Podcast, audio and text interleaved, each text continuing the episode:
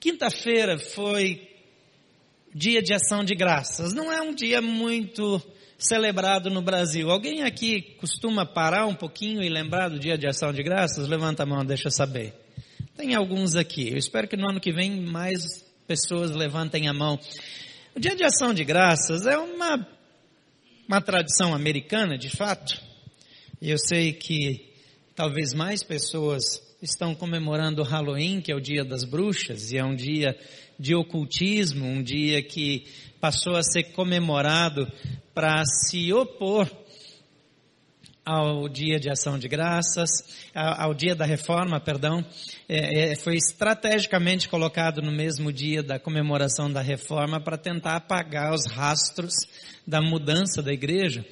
E, e é um dia em que tem sacrifícios de, de ocultismo sendo feitos ao redor do mundo e o mundo inteiro celebra como uma festa inocente para crianças e põe máscaras e corta abóboras e põe vela dentro das abóboras e sai para a rua e as crianças saem pedindo doces. Aqui não é tão comum, mas as escolas de inglês trouxeram isso com força para o Brasil e isso virou uma programação de muitas escolas e fazem isso é, com inocência, sem intenção de, de nenhuma, nenhuma intenção de ocultismo por detrás, mas quem é ligado ao ocultismo aproveita isso para fortalecer esse movimento.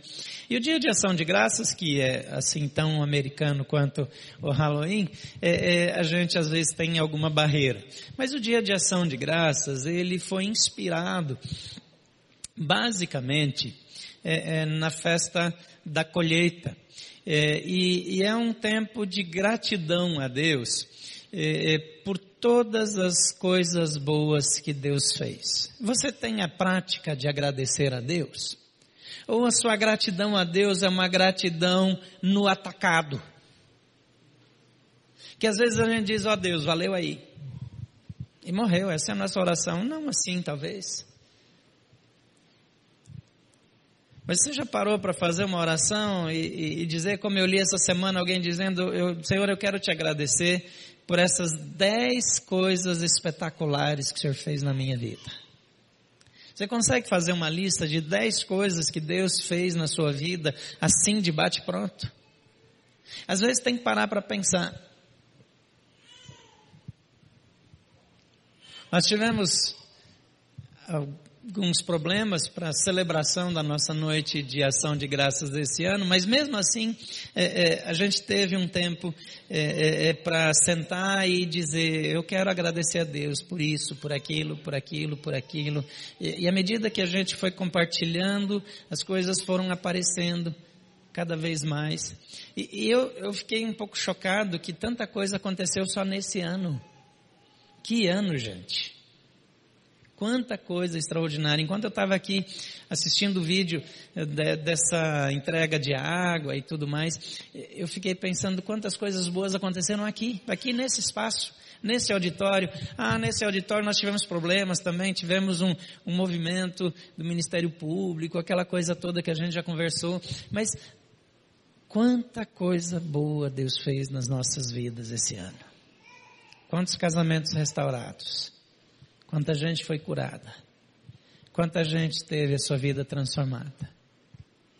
De vez em quando alguém me fala da semana de santificação e avivamento que tivemos lá no começo do ano.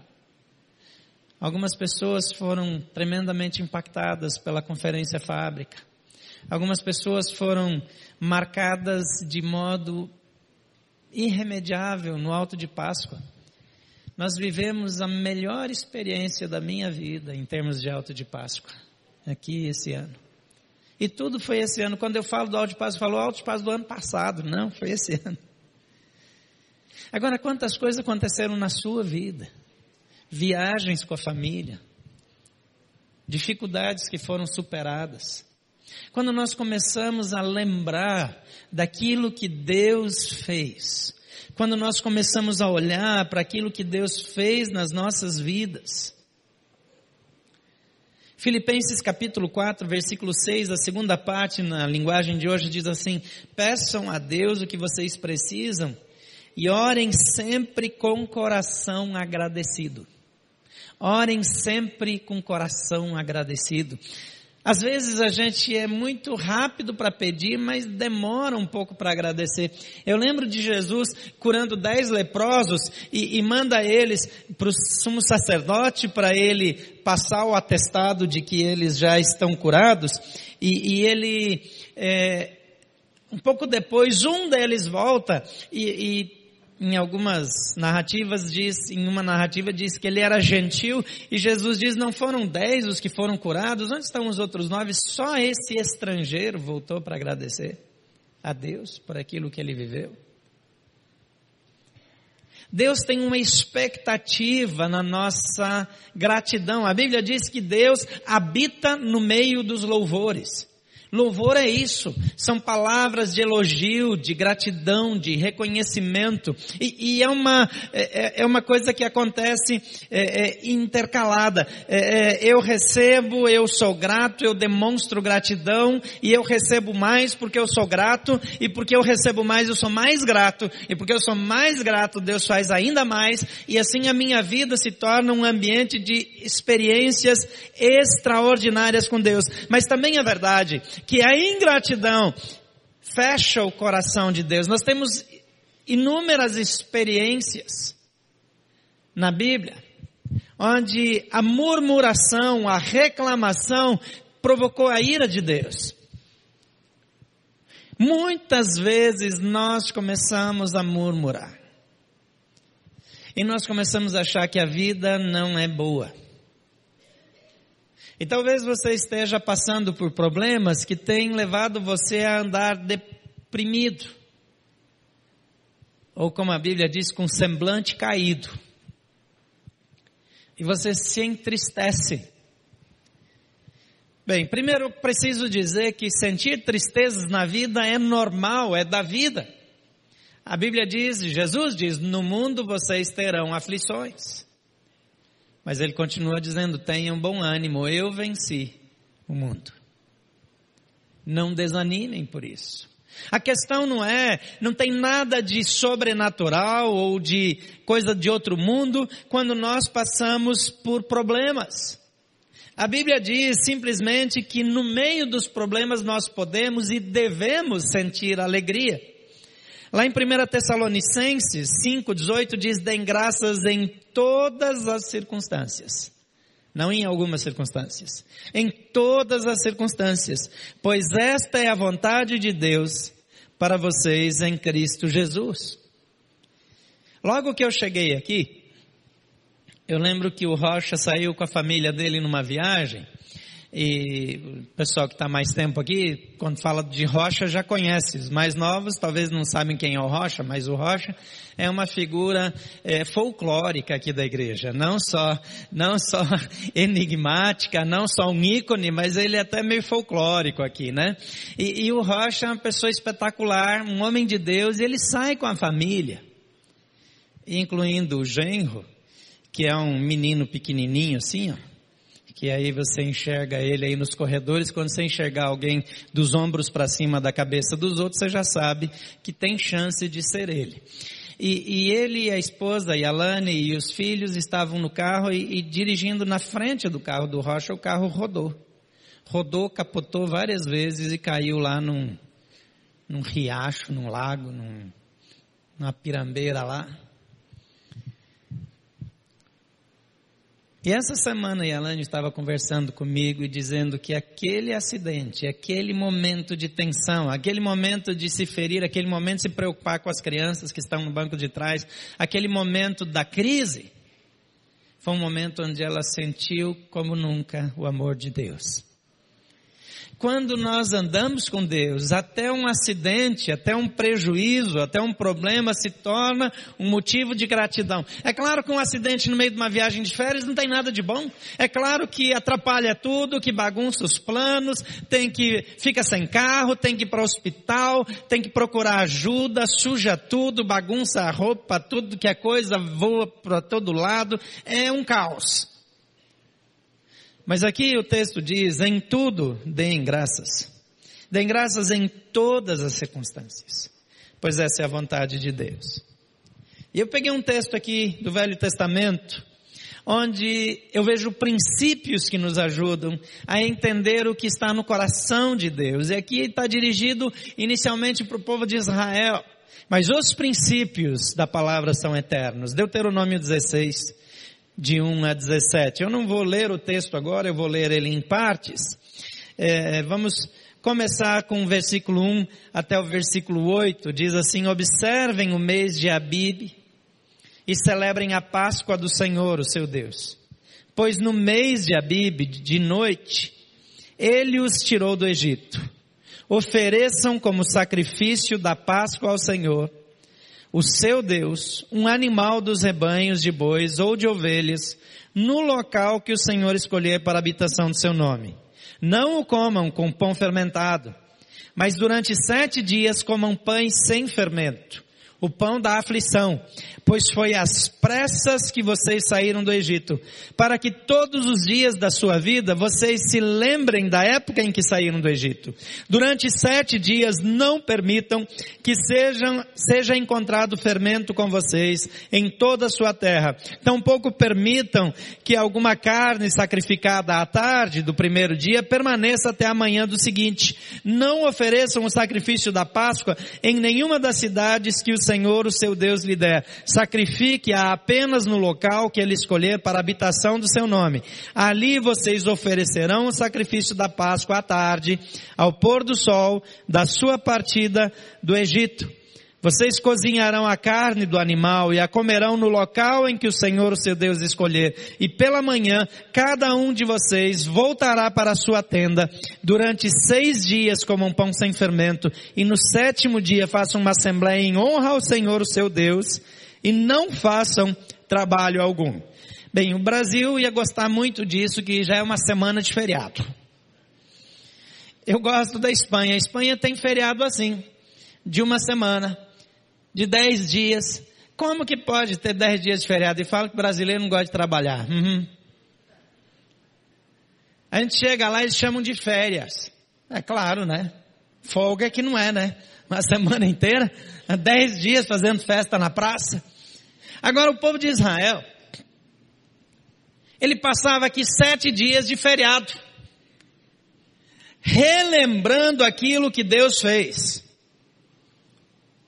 E o princípio que eu vejo aqui é o seguinte: demonstre gratidão pela liberdade recebida. Aqui, o que eu estou dizendo aqui não é o princípio, mas é a reação ao princípio.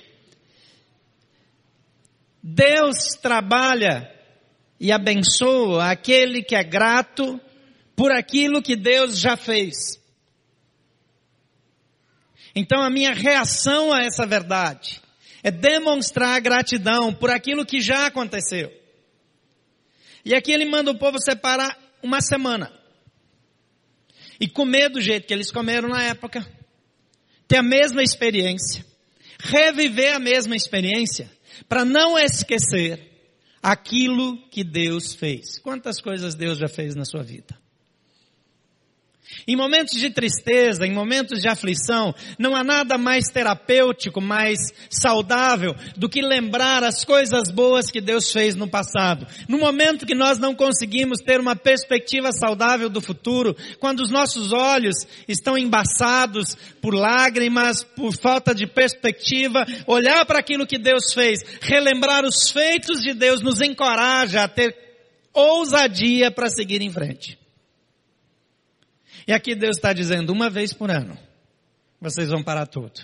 Uma vez por ano, vocês vão comer a Páscoa. A Páscoa é a passagem da escravidão para a liberdade. Não foi um momento tranquilo, foi um momento de muita tensão, foi um momento de muita dificuldade. E Deus fala para eles, vocês vão amassar o pão aqui, vão fazer uma massa e não vão esperar crescer. Que o fermento daquela época não era tão maravilhoso como de hoje. Demorava mais para a massa crescer, tinha um trabalho a mais. Então, eles tinham que fazer a massa, assar aquela massa, matar um animal, comer ele todo. Se não desse para a família comer todo, chamava a família do lado para comer junto. Se as duas famílias juntas ainda não dessem conta de comer o animal inteiro, queimava o restante, porque não podia ficar nada, porque no outro dia de madrugada eles iam sair. Então todos os anos eles tinham que separar um tempo para comer, para celebrar aquilo que Deus fez. Porque as novas gerações não passaram por isso. Mas toda vez que elas sentavam, comiam aquele pão sem fermento, comiam aquela carne daquele jeito, iam até o lugar que Deus determinasse para depois de comer, voltar para suas tendas, é como se eles estivessem saindo de novo do Egito e voltando para casa. E os meninos iam crescendo com essa perspectiva. Um dia Deus livrou os nossos pais da escravidão, da morte, dos açoites. O que teria sido da sua vida sem Deus? Onde você estaria hoje? O que poderia ter acontecido com você, com a sua família, se Deus não tivesse interferido na sua vida? Então Deus diz: demonstre gratidão. E continuem fazendo essas coisas para não esquecer daquilo que um dia eu fiz. Outra coisa é que nós devemos demonstrar gratidão por aquilo que Deus nos dá hoje. O suprimento diário, em Deuteronômio 16, de 9 a 12, diz assim, contem sete semanas a partir da época em que vocês começarem a colheita do cereal. Celebrem então a festa das semanas ao Senhor, o seu Deus.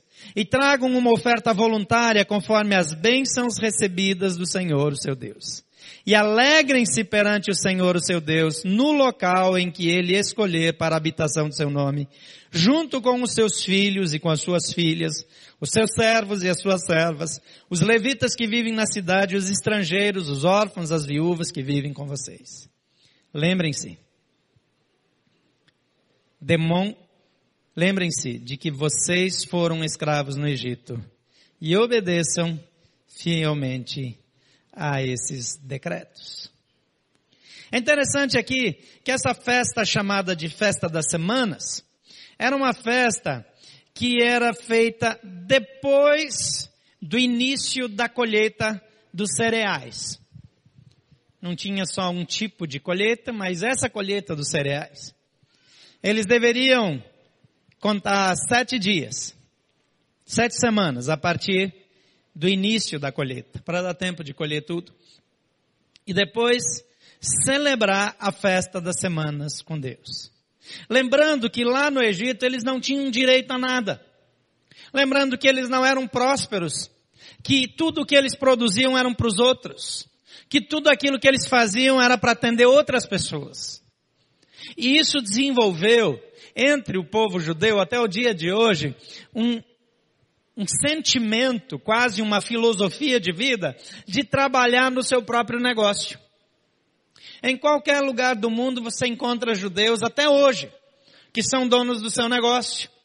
Uma das grandes fontes de irritação é, de Hitler é que os judeus naquela época, eles eram extremamente prósperos na Europa.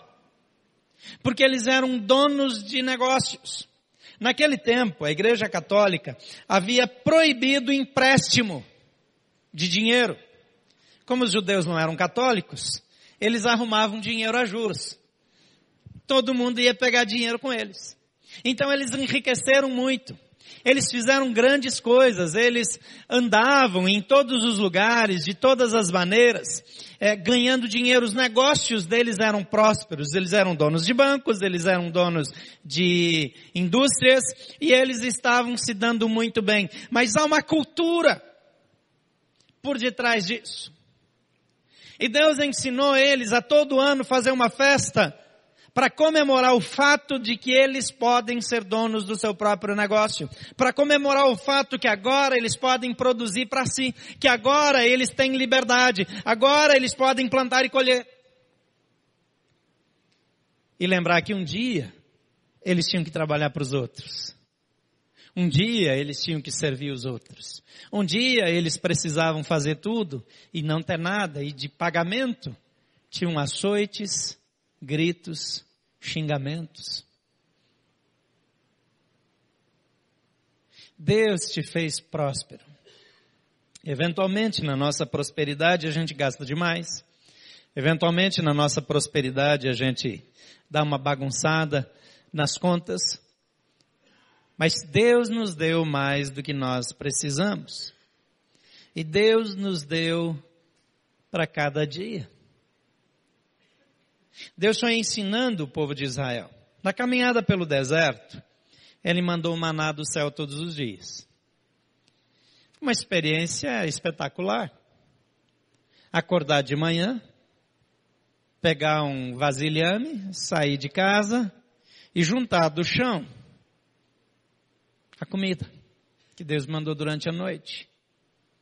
Só que essa, esse maná, ele derretia como se fosse de gelo. Quando o sol nascia, ele sumia na terra, na areia do deserto.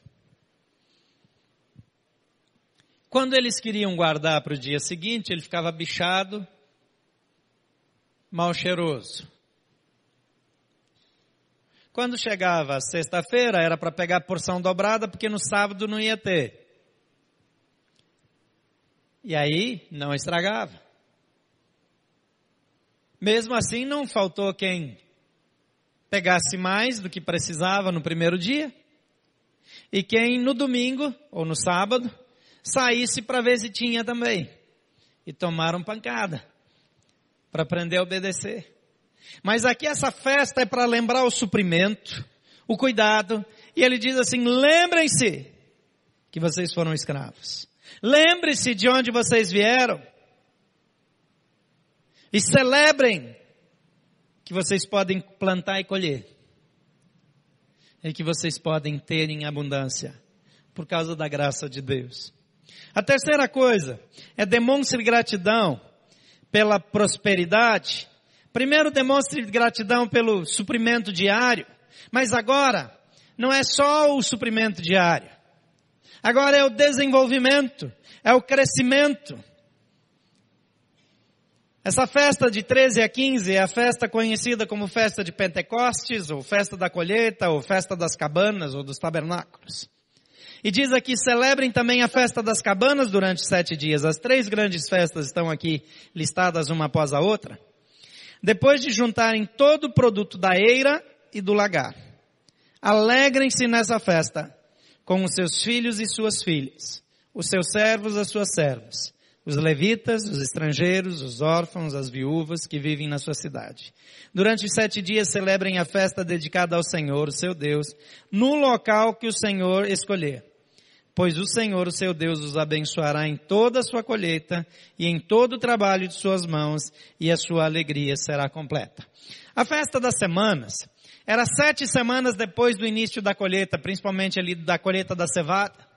Essa festa aqui não é só depois da colheita, depois que tudo está trilhado e guardado, depois que o, o, as, os grãos estão beneficiados, guardados para alimentação e para plantação futura, mas que também a uva foi pisada e já tem vinho, e depois que a azeitona foi amassada e já tem azeite. Então quando fecha esse ciclo,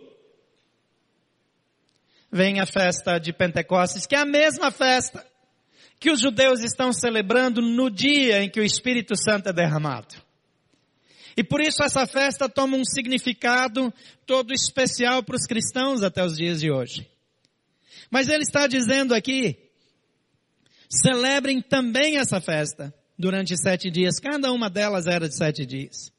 Alegrem-se com seus filhos, suas filhas, incluam os servos, os, as servas, os levitas, os estrangeiros, os órfãos e as viúvas que vivem na sua cidade. Você vê que aquele preconceito todo que os judeus desenvolveram contra estrangeiros, contra gentios e contra todo aquele povo, não tinha razão de ser. A questão do gentio era mais porque os judeus eram proibidos de casar com mulheres estrangeiras e como alguns casaram, nasceu um povo mestiço na linguagem deles, então era um povo, na opinião deles, que nasceu por causa do pecado. Então eles tinham um, um, um preconceito adicional.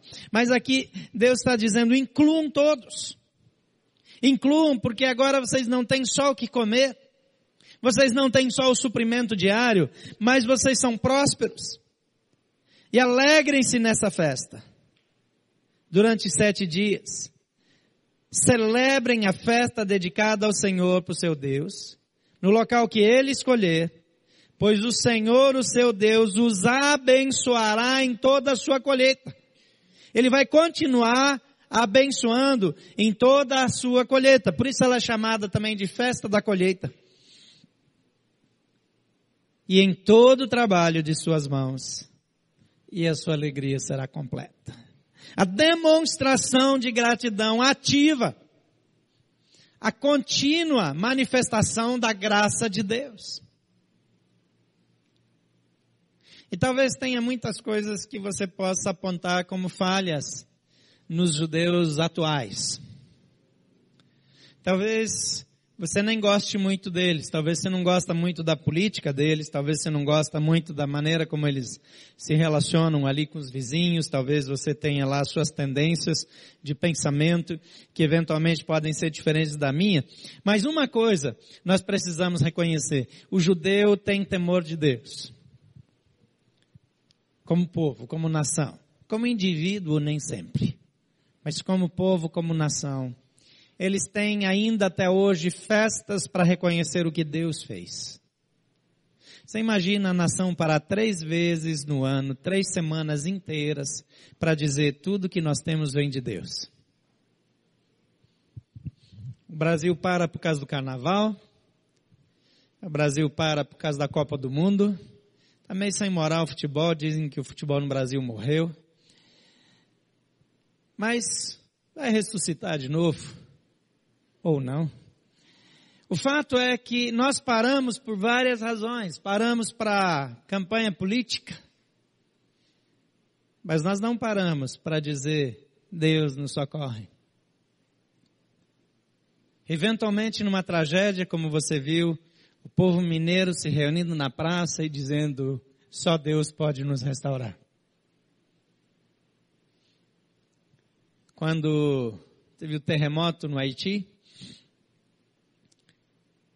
boa parte da nação se reuniu em Porto Príncipe para clamar a misericórdia de Deus. Parece que nas tragédias a gente no mundo inteiro tem tendência de pensar que talvez Deus possa fazer alguma coisa. Mas esse povo aprende a demonstrar gratidão pela generosidade que Deus os trata isso nos leva à quarta questão. Demonstre gratidão pela generosidade com generosidade. Veja 16, 17. Três vezes por ano, todos os seus homens se apresentarão ao Senhor, nessas três festas que eu mencionei. Por ocasião da festa dos pães sem fermento, na festa das semanas, os pães sem fermento, alguns chamam de pães ázimos, a festa das semanas, e a festa das cabanas ou dos tabernáculos. Nenhum deles deverá apresentar-se ao Senhor de mãos vazias. Cada um de vocês trará uma dádiva conforme as bênçãos recebidas do Senhor, seu Deus. Aqui tem o princípio da gratidão. Não é porque Deus é o meu provedor que eu não posso dar nada para Ele. A orientação é ninguém aparecerá diante dele de mãos vazias. Ninguém entrará na presença do Senhor de mãos abanando, vai estar trazendo alguma coisa. E eu creio que esse é um princípio espiritual para as nossas vidas. Não é uma questão de toda vez que você vai se reunir, trazer uma oferta em dinheiro. A minha oferta nem sempre precisa ser em dinheiro. Deus não precisa de dinheiro, Ele não precisa de nada disso. De vez em quando é trazer um galão de 20 litros de água mineral, passar no posto, trocar aquele galão antigo que você tem em casa que já vai vencer mesmo, se você não, não trocar ele, daqui a pouco nem pode mais encher, porque agora vem com data de validade, e mandar para lá, eles não precisam do galão, eles precisam da água. E fazer isso em amor a Deus. É olhar para a necessidade de outra pessoa e dizer, Deus, eu quero incluir essa pessoa nas minhas comemorações. Quando chega essas épocas de fim de ano, de Natal, você deveria dar uma olhada em volta. Tem muitas pessoas que moram aqui sozinhas. Tem pessoas que vivem aqui sem família. Longe dos seus parentes. Deixaram a família no interior, em algum lugar do Brasil, estão aqui sozinhos. e são acolhidos. Um dia, um filho seu pode estar em algum outro lugar do mundo e você vai ficar muito feliz quando uma família puder acolhê-lo também. E quando nós estendemos a mão e incluímos, nós estamos sendo generosos. Mas a nossa generosidade também deve ser voltada para o próprio Deus. O texto aqui diz: você trará uma dádiva proporcional ao que você recebeu de Deus. Se você recebeu pouco, daquilo que você tem, você vai dar as ofertas lá, que o povo de Israel é, é, entregava a Deus, tinha lá uma situação que alguém tinha que trazer um boi, um novilho gordo, bonitão, é, é, aquele espetacular que dá o melhor churrasco, e o outro podia trazer um pombo que ele caçou, que ele botou uma arapuca lá para pegar. Ele não criou, ele estava pronto. Ele pegou aquele pombo e, e quem, quem é que deu o pombo? Foi Deus também, porque foi Deus que criou, não foi ele que criou o pombo, ele não alimentou o pombo. Então, tudo que ele tem vem das mãos de Deus. O que que Deus está dizendo? Princípio por detrás disso é que não tem ninguém que não possa ofertar nada. E à medida que eu tenho disposição de ofertar a Deus, Deus me abençoa de volta. É a mesma lei da semeadura que aparece em outras ocasiões na Bíblia. A minha gratidão, a minha generosidade é recompensada por Deus. Filipenses é considerada a epístola da alegria, mas foi escrito numa prisão. E Paulo lá diz: Eu descobri o segredo de viver satisfeito, contente em toda e qualquer circunstância, porque eu posso todas as coisas em Cristo que me fortalece.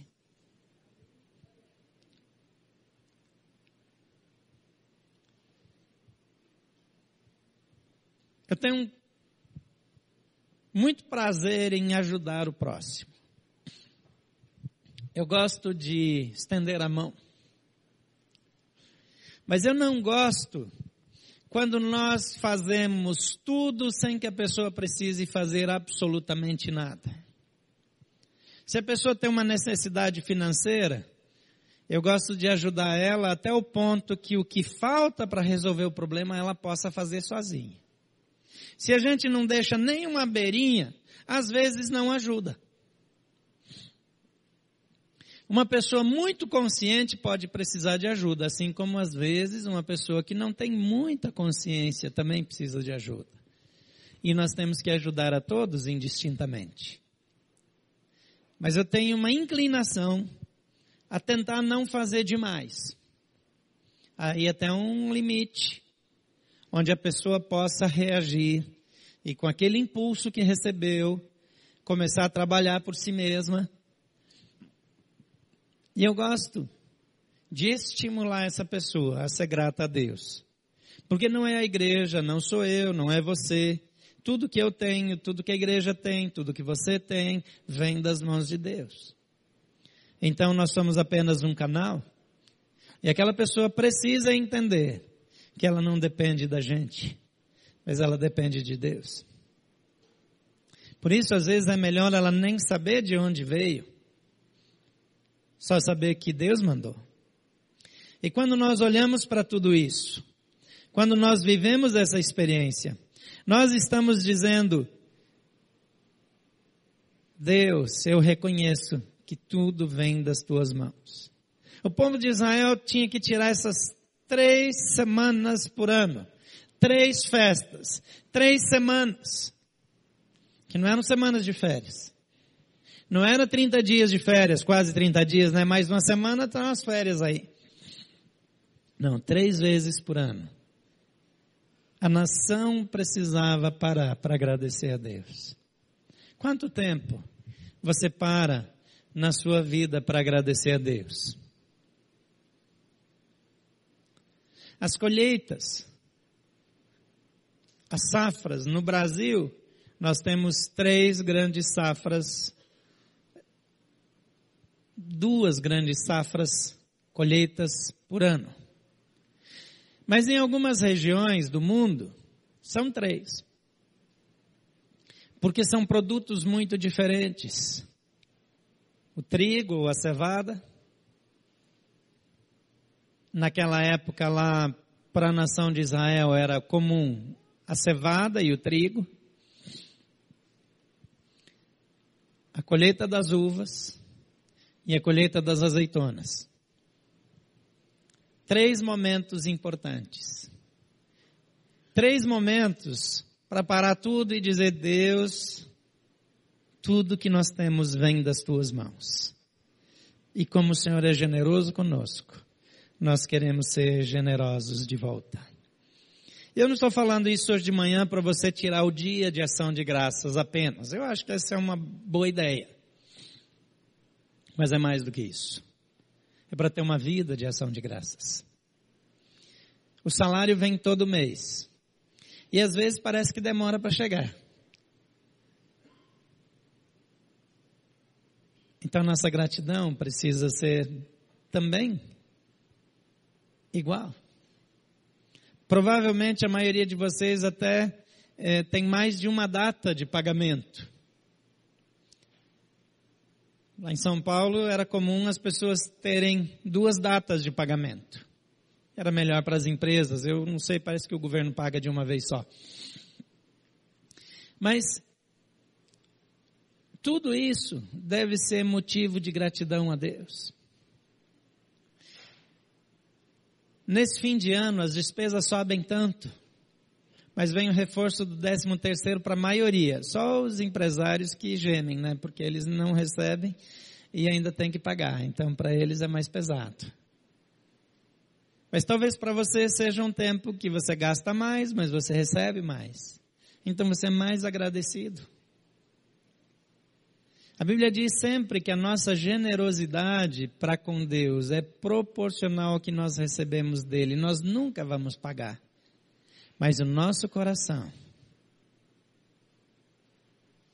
ele faz toda a diferença para Deus. Algumas crianças, quando recebem chocolate ou bala, ou, ou, alguma coisa dos pais ou de quem quer que seja, logo pegam e quer devolver, ou quer repartir com quem deu. E às vezes a gente nem quer. Mas é uma alegria aquela atitude. Tem outras crianças que desde pequenininho, nem com quem deu querem compartilhar. Se botar a mão e chora. Briga. Mas o coração grato alegra o coração de Deus. Eu não sei se você está num momento de muita tristeza na sua vida. Não sei se na sua dor você vem desenvolvendo uma atitude de murmuração, de reclamação. Mas eu quero desafiar você hoje a fazer um compromisso com Deus e dizer: Deus, eu quero me empenhar em ter uma vida de gratidão. E eu quero desafiar você a fechar os olhos agora mesmo e fazer aquela sua listinha de dez coisas que Deus te deu, que foram um milagre. Talvez você está desesperado por causa da atitude de um filho. Mas aquele filho foi uma bênção que Deus te deu, então agradeça, porque Ele te deu esse filho que agora está dando dor de cabeça. Talvez você está em desespero por causa do casamento, da esposa, do marido. Mas Deus te deu o cônjuge. Agradeça a Deus por ele. Talvez na sua caminhada você está passando dores no seu corpo. E essas dores te causam desespero. Mas Deus te deu esse corpo. E só tem dor porque um dia Deus te deu um corpo. E esse corpo já foi tão útil e ainda será tão útil para você. Então agradeça a Deus por ter recebido. Agradeça a Deus pelos recursos, pelos medicamentos, pela comida que vai ter hoje no almoço. Agradeça a Deus por seu desenvolvimento profissional, mas agradeça a Deus também pelas, pelas experiências que Deus tem dado para os seus filhos. Agradeça a Deus, porque Ele te deu para que você possa dar. E comprometa-se diante de Deus a ser generoso, liberal e continuar estendendo a mão. Pai querido, nessa manhã nós escolhemos ser gratos. Nós pedimos perdão porque com facilidade murmuramos, com facilidade nós criticamos, nós fazemos comentários que te entristecem e às vezes criticamos coisas que o Senhor mesmo fez, achando que foram pessoas que fizeram. Pedimos perdão porque nem sempre na nossa prosperidade nós temos sido tão liberais e generosos como o Senhor ensina. Mas hoje de manhã nós queremos